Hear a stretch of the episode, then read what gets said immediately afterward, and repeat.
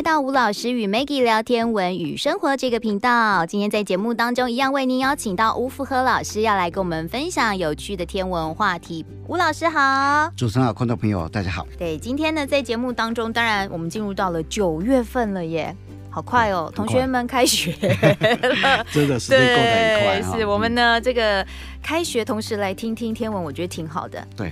好，呃，今年夏天真的很热，对呀、啊，嗯，所以隔不久九月七号就来到白露，白鹿，嗯，对，然后九月二十二号就秋分，秋分，哎，这个多期待，嗯，秋分可以看黄道光，对不对？对，可以看黄道光，春秋两分，春分秋分，没错，它可以黄道光。啊，其实你要到，嗯、可能到山上吗？对，要到山上去。我我真的有尝试过，对，在秋分或春分的时候，站在我们大楼外面那个窗户，很努力的。看不到，看不到，因为光害，因为它的光，它的亮度也不会很亮，对，而且它颜色哦，有点像，就一点路灯的颜色，不过不是白的，是另外一种红红的，哦，是红，对对，有一点那个颜色，因为它它反正灰尘，最好是因为黄道上有灰尘，嗯，啊那。灰尘被太阳光照到，那有角度的关系，嗯、所以你就产生这种这种光，嗯、所以你应该是找一个光害比较少的地方，嗯、哦，去看它。当然要看这个，你就是要要 要辛苦一点嘛，就这样子。对，哎，那在九月里面啊，嗯，那最主要第一个节气，九月七号就白露，嗯，好，那隔大概十五天嘛，九月二十二秋分。嗯、那秋分这一天呢，其实在整个地球上的人类啊，两分两次是最重要的。对。春分跟秋分，嗯，太阳从正东升起来，从正西落下去，对。那接下来就两至，夏至跟冬至。冬至。那第二个我们讲的就是五大行星，讲所谓的五大行星就是水星、金星、火星、木星、土星。嗯。那目前的水星啊，在侍女座，水星跟金星变化很大，变化很大，因为。跑更快，跑更快，嗯，因为水星哦绕着太阳转一圈呢，大概只有八十八八十八天，所以跑很快。那大概九月这个时候啊，就在侍女座，它大概黄昏大概六点就下去。是。金星呢？金星目前在巨蟹座，巨蟹座。对，在巨蟹，它金星其实也走很快，两百二十四天就一圈了，对，就走很快，所以它也会变来变去。有时候你在哎西边看它，有时候在东边看它，哈。那金星目前呢，就在巨蟹座，它半夜大部分两点半升起来，嗯嗯嗯，这是巨蟹座金星，嗯，那所以金星火星，我就常讲过啊，整晚可见吧？现在，哎，几乎因为双鱼，它是属于秋天嘛，嗯，啊，在秋天就所以啊，它八点就升起来，对啊，那八点十分就，但是双鱼啊，那木要双鱼座，所以现在找你双鱼座，你就找他嘛，真的，那晚上八点十分左右，它就随着双鱼就升起来，哎，而且会越来越红。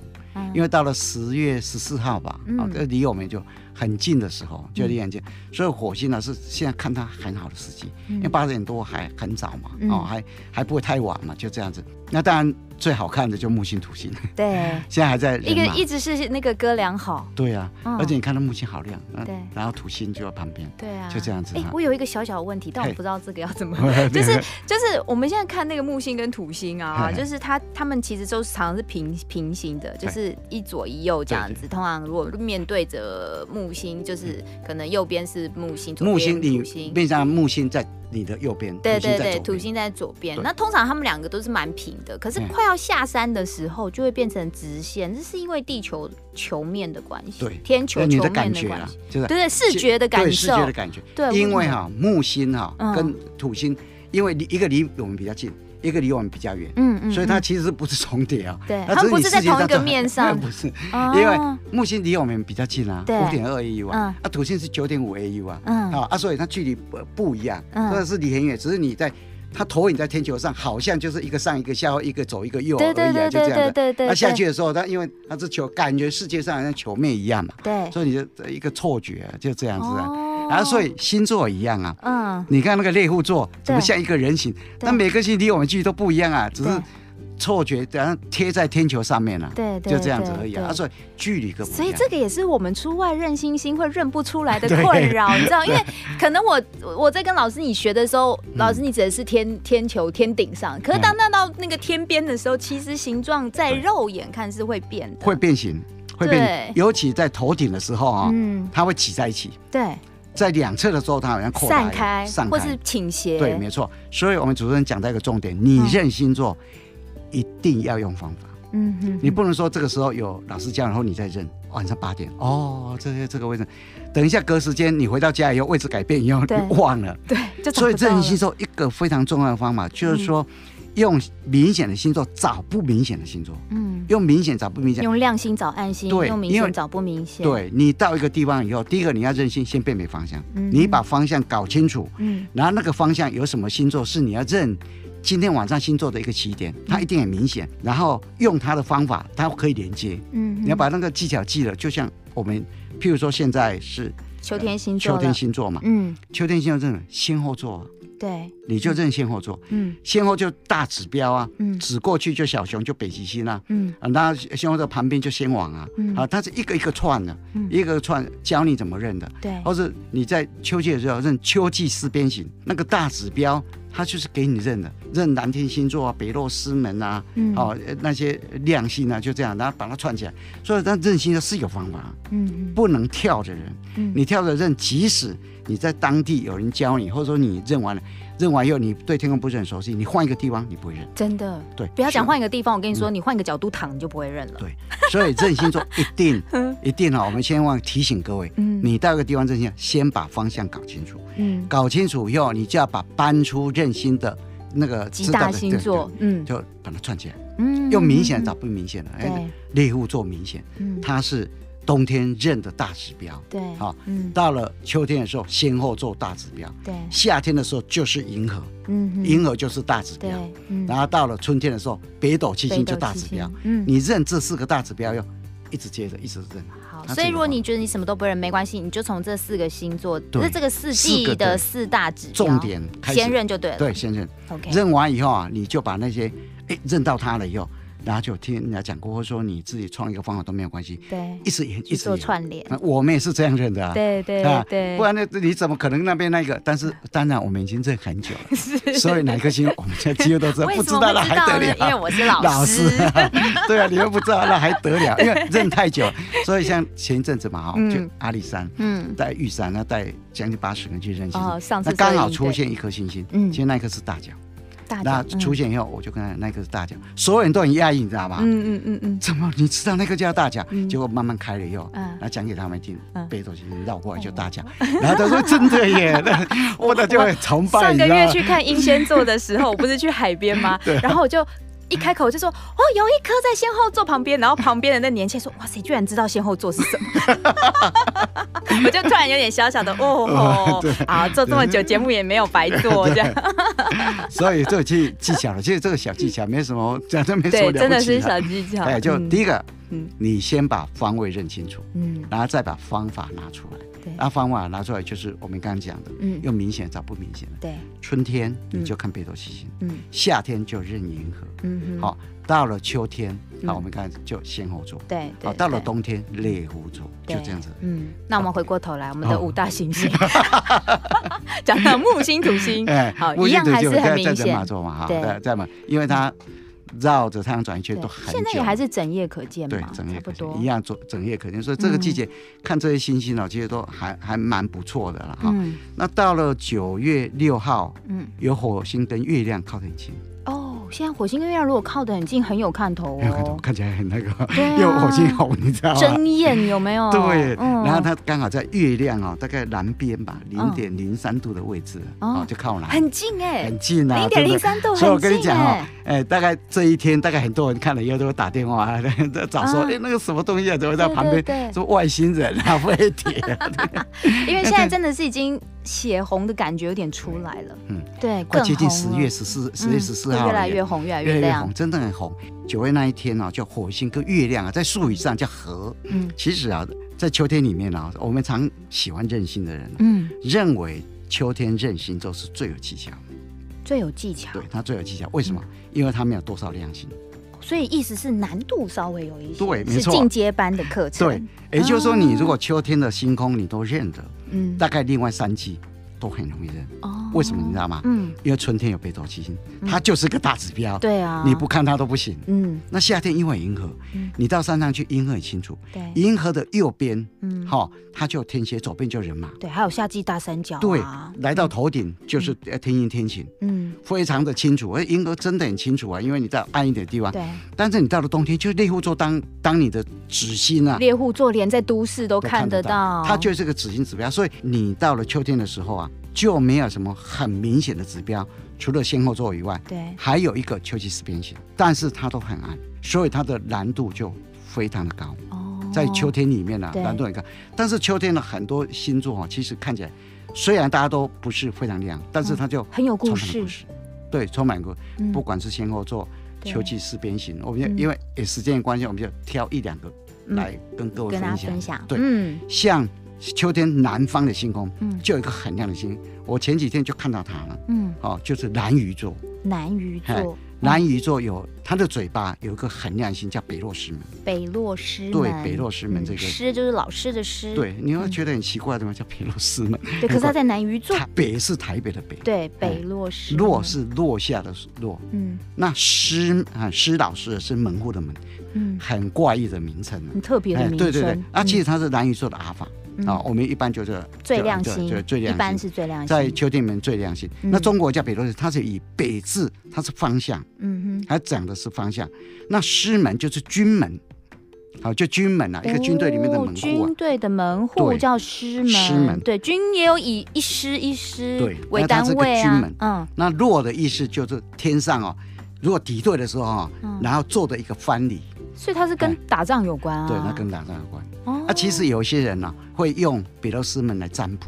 嗯，啊，如果这个星很明显的时候，对战争是比较有利的；如果很昏暗的话，就不要去打仗，就这样。哦，所以他有时候会拿这一颗星星呢、啊，嗯，他来做占卜用。来做占卜。所以这个星星呢、啊，在秋季里面呢、啊，嗯，呃，就是北落师门晒明灯啊。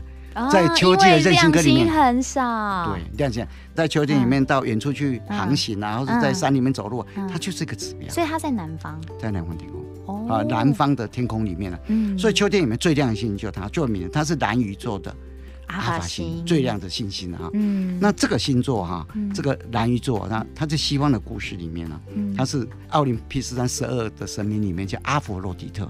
那对，因为它是希腊神话的神，罗马神话一个对。对应对应叫 Venus 维纳斯，维纳斯。就维纳斯就是阿佛洛狄特。哦，因为以前我们有时候在节目里面常跟各位分享过，嗯，哦，罗马神话是比较没有根基的，对，这是罗马诗人讲的，不是我。对 对。那三世纪的时候他就讲过，罗马诗人就自己讲过啊。那大部分就把那个希腊的仿造希腊神话带过来，嗯，所以罗马神话一个，希腊神话一个，对应。啊。但是有一个例外，阿波罗。阿波罗，罗马跟希腊一模一样，一个人。都叫阿波罗，都是太阳神。对，那他很他讲这个他很正向，嗯，所以金星我们叫 Venus，嗯，好，那有个阿佛洛狄特，嗯，来跟他对应，嗯，那当时候啊，因为希腊神话里面讲说万事万物都两人创造出来，天父 Uranus 乌纳罗斯，嗯，蒂姆盖亚创造，嗯嗯，创造出来以后啊，然后就产生十二个神。六男六女管所有的神明，管所有的万事万物，管所有的人类生物，嗯、就这两十二个神明在在管。那当时盖亚又生了一个小朋友，叫提丰。嗯、那提丰生出来的时候，狂风大作，哦，所以有些神明就非常害怕，然后就跟天神座是讲，说把这个人呢处理，不要让他诞生，结果没弄死他，嗯，对吧？因为他生出来的时候狂风大作嘛。所以台风好像用他的名字哦，对不对？台风，而且你知道他是提丰，换一个提丰就这样子，哎，就用他的名字。那生出来以后啊，后来提丰慢慢长大，又喜欢上了阿佛洛狄特，嗯，啊，结果他就很害怕，对不对？然后就躲避他的追求哦，啊，因为他很残暴，你知道吗？嗯嗯，结果他就跳到海里面去，沉在下面，沉在下面。天神宙斯知道这件事情以后，就把他拉上来。升到天空以后，变成蓝鱼座。对，所以蓝鱼座是阿佛洛狄特他的化身，嗯，他的化身。后来他上来以后，又发现他有一个儿子 Ares，嗯，Ares 罗马神话叫做丘比特。哦，嗯，当时候他就发现他有一个儿子 Ares 还在人间，嗯，提丰可能会对他不利，所以他就赶快把他抓下来，抓了，然后就沉在海里面去。然后后来天秤座是知道了，又把他们拉上来，变成双鱼，双鱼座，对对，双鱼座。所以双鱼座就是阿佛洛狄跟艾瑞斯。那蓝鱼座就是阿佛洛狄特，就这样子。那在秋天里面呢，其实也有很多很多迷人的故事了啊。那中国里面也一样嘛。讲到这里哈，因为本来我们以后可能要谈外星生命，你知道吗？嗯哦，你有要规划谈外星生命吗？对对。其实啊，第一个哈，嗯。在诗里面写外星生命的，可能就是苏东坡。真假？真的。哪一篇？哪一篇？哪一篇？苏东坡哈，曾经啊有一次啊，因为讲真的，苏东坡以前被贬嘛，大家应该知道绪林变法，嗯，就王安石啊变法，嗯，那变法以后，当时候啊，苏东坡就很不以为然，因为有一些太强硬了。他认为不能这样子，所以王安石就对苏东坡不满，所以他结合他的侧翼啊，打击苏东坡，结果就叫一个御史，然后叫皇帝面前讲苏东坡的坏话，那苏东坡知道不是很好，他就请求出京，嗯好，然后就到京城以外去当官去了，结果有一天呢，就经过镇江，那镇江啊，那因为镇江金山寺啊，对，上次有讲，对，金山寺它有两个很好的。画外的朋友，嗯，一个是宝觉禅师，然后他就拜访他，拜访他以后啊，后来他就写一首诗，叫做《游金山寺》。哦，游金山寺，嗯，那游金山寺里面呢，其中讲了一段话，到现在为止哦，嗯，大家都不知道他讲什么。啊，所以啊，大家就认为苏东坡可能看到外星生命。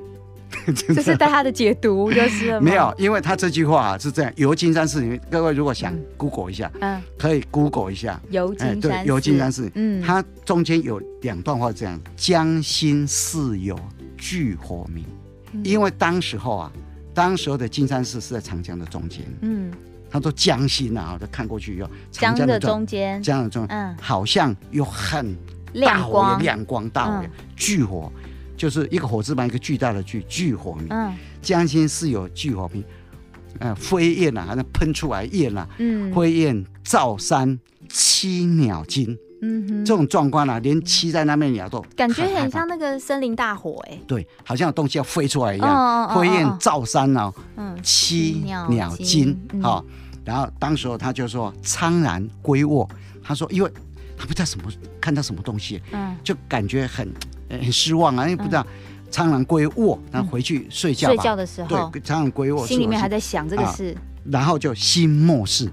到现在我还不知道，心默视就没有办法知道那些什么事。那到底是发生什么事了？非鬼非人，尽何物？就这样。这一句话是重点。对，不是鬼，不是，但是到底什么东西呢？就这样的。他说：“将心似有炬火明。”飞雁照山栖鸟惊，好，苍然归卧心莫视，非鬼非人，竟何物？他就在游金山寺的诗里面，整个事情中间写了这段话，所以很多人都认为他看到外星东西了，看到看到看到这个东西了，就这样的。那苏东坡其实啊，一零七九年的时候啊，嗯，当时是宋元丰二年。因为皇帝要升他嘛，嗯，好，还要升成御史吧，哈，啊，后来他写封信，嗯，还给皇帝感谢他，嗯，结果有人就有新闻之一，对，叫乌台诗案，就是，结果就被关了，哎，关了一百天，差一点死掉，哎，嗯，哦，结果后来他就贬为湖北黄州的团练副使，所以那时候他写了几首很有名的诗，对，像《定风波》，嗯，后来啊，他就写了《前赤壁赋》。当时中国的文人哦，你除了涉猎很广以外，嗯，你天文也要懂一点。你看中国的一些书，不管写小说的、写诗的，嗯，你看常常看到他们就把天文的东西写进来。所以你看苏东的《前赤壁赋》啊，嗯，壬戌之秋，当时候是壬戌年啊，七月既望，苏子与客泛舟游于赤壁之下，嗯，然后就清风徐来，水波不兴，举酒属客，受明月之时，歌窈窕之章，少焉。月出于东山之上，徘徊于斗牛之间。重点就这样子。对，哎，那这个七月既望啊，既望的是满月过了一天，应该是十六。嗯，好，既望意思就农历十六的意思，然后就满月过了一天了。嗯、那少焉，月出于东山之上，月亮从东边升起来。嗯，好，就东山之上，就东边上。对，徘徊斗牛之间，徘徊在斗秀跟牛秀。那以前我也常常被问。斗这是北斗吗？对呀，我说月亮不会跑到那边去的，因为斗秀是人马座嘛。夏天嘛哈。嗯、那牛它是摩羯座，摩羯座，它是摩羯是一个好像微笑符啊是倒过来三角形啊。你面对摩羯啊，右边就牛宿一个牛宿二，嗯，所以那边中国叫牛宿，中国是这样子，嗯、中国把几颗星星合起来就一个星座，嗯，又叫官星官。所以中国是宿跟星官，嗯、那就是现在的星座就这样子。嗯、所以摩羯座啊，它是倒过一个三角形，右脚那边就牛秀，牛宿一个牛宿二，就这样子。所以那边月出于东山之上，徘徊于斗牛之间，牛没有问题，就在摩羯旁边。斗呢，因为月亮出来以后啊，它是在黄道附近，你知道吗？黄道跟白道。只加五度九分，你知道吗？嗯，所以它不会离黄道太远。对，好，啊，你在北斗七星去，北斗七星离黄道多远啊？它 根本不会到那边去。所以月亮出来的时候，苏东坡就看到月亮就在牛宿，摩羯座也是黄道十二星座一个啊。对，人马座一样啊。对对。然后刚好在南斗六星跟牛宿，他们刚刚升起来，刚好在那个位置上面。哦。就这样，所以他就月出于东山之上，徘徊于斗牛之间。所以斗就南斗六星。嗯。牛就是摩羯座的一个尖角那个地方。哎，这些文人啊，真的很厉害。嗯、那中国啊，整个星座啊，它源远流长，不像西方。现在全世界啊，星座只剩下两大体系，嗯哼。一个中国，嗯、一个就希腊。希哎，希腊就、嗯、那希腊它很单纯，那希腊的体系就这样子。很久以前，西元前好几世，现在不知道几世纪以前，反正很久以前了、啊，在美索不达米亚那个地方，嗯、就幼发拉底跟底格里斯，冲进狭长平原那边了、啊。嗯、那有一个牧羊牧羊的人，对，然后他牧羊，结果睡着了，嗯、那羊跑跑失了，结果他去追羊，找到羊要忘了回家的路。这个小朋友可能也很聪明，他就用木炭把他知道的可以辨别方向的亮星，把它画成图案，嗯、简单的图，这个就原始图。嗯，那这个原始图啊，后来传传传以后啊，大家发现它可以辨别方向，所以腓尼基人都拿起用，就住在黎巴嫩靠近地中海那边的一个民族，罗马人叫做布匿嘛。后来他们就拿着星出地中海，嗯、所以那时候的北极星叫腓尼基之星。哦，就这样子。嗯，那后来就经过天文学家，嗯，他整理啊，啊，像天文学之书一百国，他整理一次，到了西元大概一百五十年到两百之间，克罗底希托勒密他做了第二次整理。那你不要看克罗底希托勒密他整理的星图，当时要把天空画成四十八个星座啊，因为他是埃及人，所以啊，你如果跑到南半球去，那个星图不能。没有用。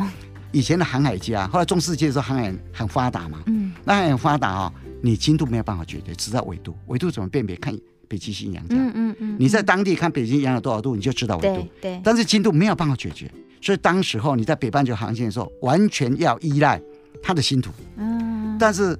地球南北都有啊，对，航海家跑到南半球去，星图不能用，嗯，因为他是埃及人，只能看到北半球天空，嗯、所以航海家就每一个人都有自己的星图看法，嗯，画的乱七八糟。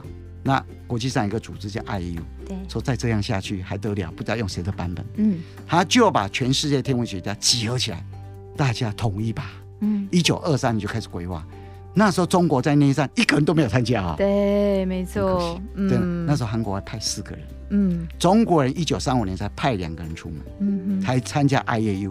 所以一个国家很乱的时候，对啊，很可怜。对，不然八十八个星座都是人命出来的啊。对啊，全部人命出来的。嗯，那时候中国很强啊，至少不要说全部啦，几个。一半嘛。对啊，对啊，哎，可以啊，就这样子。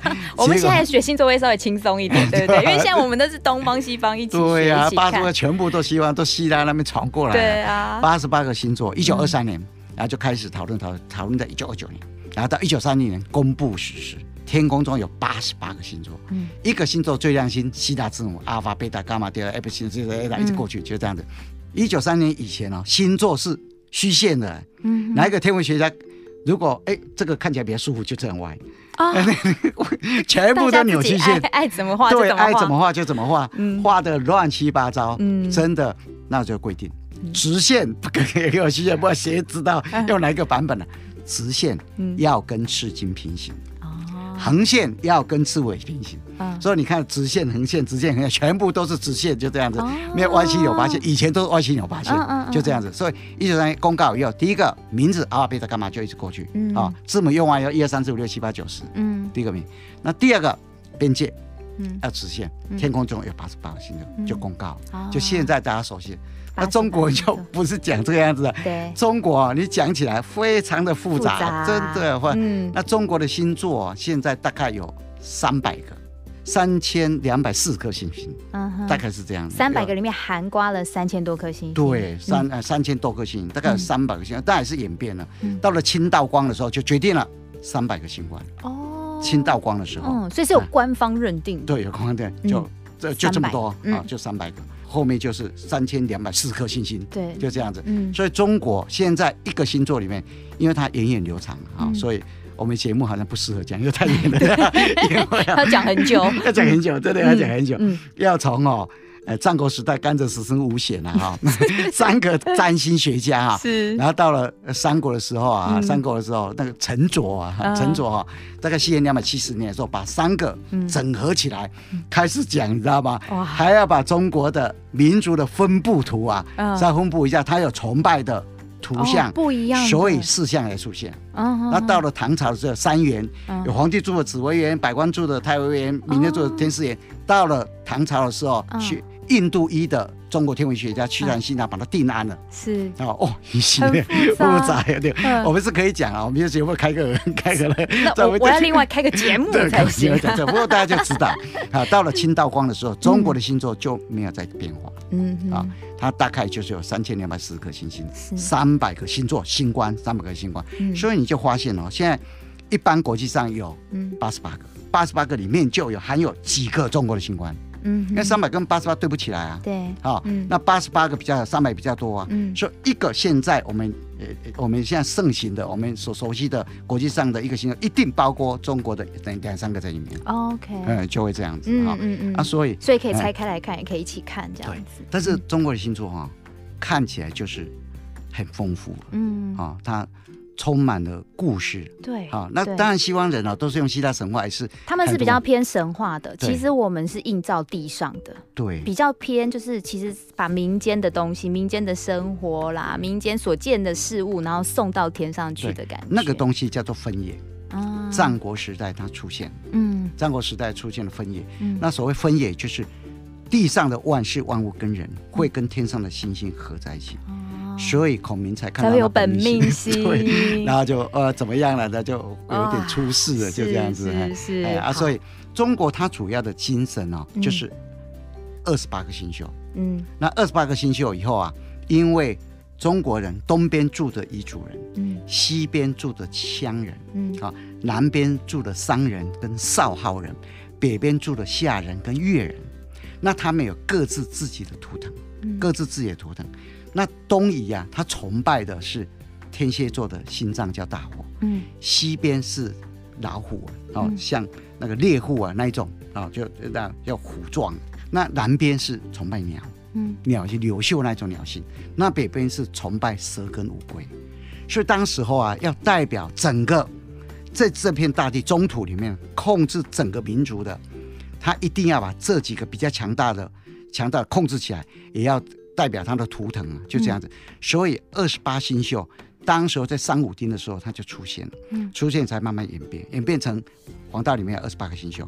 后来就是为了要控制所有的民族，就知道他们的图腾，送给他们七个星宿，变成一只东方变狮龙，嗯、那西方变一只老虎，南方就变成朱雀一只鸟，北方就是乌龟跟蛇在一起，嗯、所以就变成四象。就是我们讲的二十八星宿里面就有四象嘛。嗯，那后来慢慢的就发现。